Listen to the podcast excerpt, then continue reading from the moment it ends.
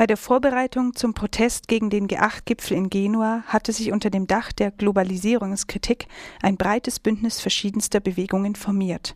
Doch zehn Jahre danach scheint es in Italien zumindest keinen solchen hegemonialen Orientierungsrahmen, keine einheitliche Bewegung der Bewegungen mehr zu geben. Ist damit das Potenzial der italienischen Protestbewegungen verpufft? Wir haben über die Entwicklung von 2001 bis heute mit Dario Azzellini gesprochen. Er ist Politologe und Soziologe an der Uni Linz und Herausgeber des Bandes Genua. Genua im Sinne der G8-Proteste. Hatte diese inspirierende wie traumatische Erfahrung auch eine verbindende Wirkung auf soziale Bewegungen? Auf jeden Fall. Also es ist auf jeden Fall äh, sicherlich noch ein ganz wichtiger Bezugspunkt für viele, viele, viele Bewegungen äh, in der Hinsicht, dass es eben gelungen ist, diese Breite an, an, an Spektren zusammenzuführen. Das war, glaube ich, immer ein großes Manko oder ist nach wie vor zum Teil ein Manko der vermeintlichen Anti-Globalisierungsbewegung.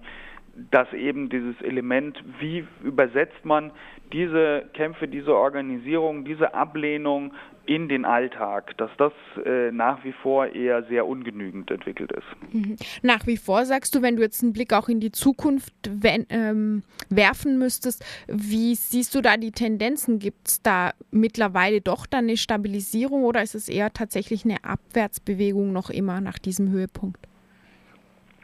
Nein, ich würde sagen, es gab äh, zunächst erstmal gab es ja lange äh, ja eher eine Abwärtsbewegung oder eher die Überzeugung davon, Genua ist nicht mehr zu toppen. Es ist auf jeden Fall in Heiligendamm gelungen, also zum einen tatsächlich eine große Anzahl von Leuten in den hintersten Winkel der Republik zu mobilisieren, zum zweiten ähm, die Grenzen dessen, was als legitim empfunden wird, im Widerstand weiter hinauszuschieben und zum anderen eben, zum dritten, zu zeigen, dass es eben nicht nur auf der symbolischen Ebene bleiben muss, sondern dass man durchaus äh, effektiv blockieren kann und Sachen, also in so, in so einer Form äh, ein, ein G8-Treffen auch sehr, sehr empfindlich äh, stören kann oder zumindest die Show stören kann, die das G8-Treffen darstellen soll. Hast du dann den Eindruck, dass diese neuen Strategien, die jetzt von Heiligendamm inspiriert wurden, auch in Italien selbst schon aufgenommen werden und auch ebenso breit aufgenommen wurden?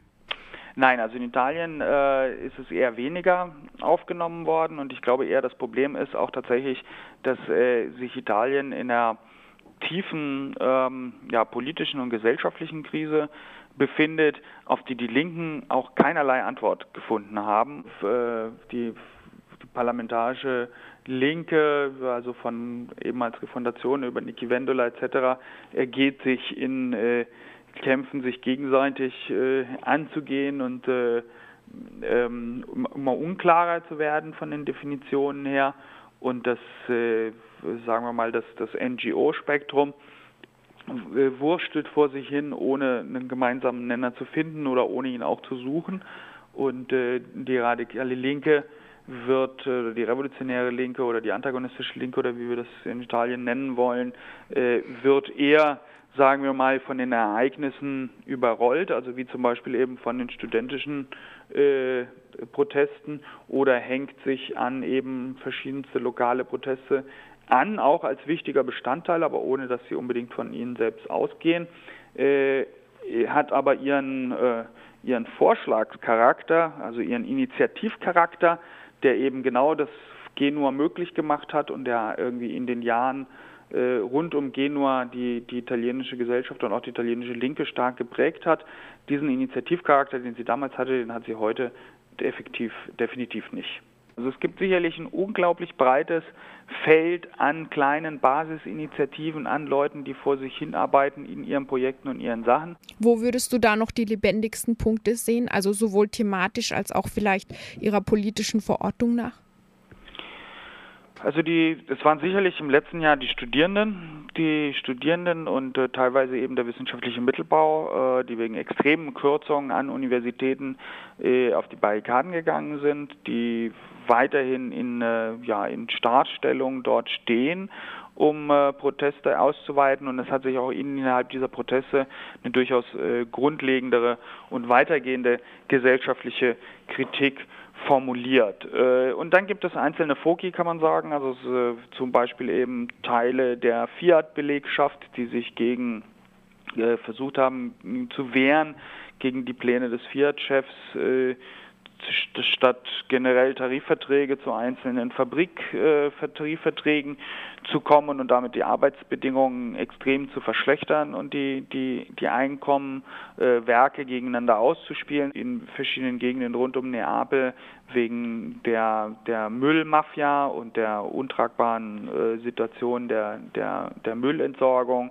äh, oder gegen den Schnellzug in Piemont oder gegen US-Militärbasen in Norditalien. Also es gibt vereinzelte äh, Mobilisierungen und Kämpfe, aber eben bisher weiterhin keine Klammer. Nun haben die äh, verschiedene Gewerkschaften auch irgendwie zu Streiks aufgerufen und organisieren äh, Proteste. Es wird sich halt zeigen müssen, was sich dort äh, von unten tut. Aber es ist nicht gelungen, in Italien äh, der, der gesellschaftlichen äh, Rechtsentwicklung, dem absoluten Trend, den es in Italien gibt, äh, zum Rassismus, zum teilweise offenen Faschismus von links was äh, entgegenzusetzen. Wir dürfen auch nicht vergessen, dass irgendwie jenseits des äh, Aktivismus Eifer eines harten Kerns für den Großteil der Bevölkerung bei einem Engagement die Perspektiven natürlich immer eine grundsätzliche Frage sind. Und wenig, wenig Leute sind bereit, sich für etwas zu engagieren, indem sie wenig oder keine Perspektiven sehen. Und genau dafür ist es eben wichtig, diese gesellschaftliches, entsprechende gesellschaftliche Klima, die entsprechende gesellschaftliche Debatte zu schaffen, die genau diese Perspektiven ermöglicht und dadurch eben halt auch eine Mobilisierung ermöglicht. Würdest du meinen, dass, dass die antagonistischen Bewegungen tatsächlich die Unterstützung der italienischen Politik brauchen oder dass sie die überhaupt erwarten? Nein, es geht nicht darum, dass sie die Unterstützung weder ähm, brauchen noch, dass sie die erwarten oder dass sie die bekommen, aber es geht natürlich darum, was für, in was für einem gesellschaftlichen Klima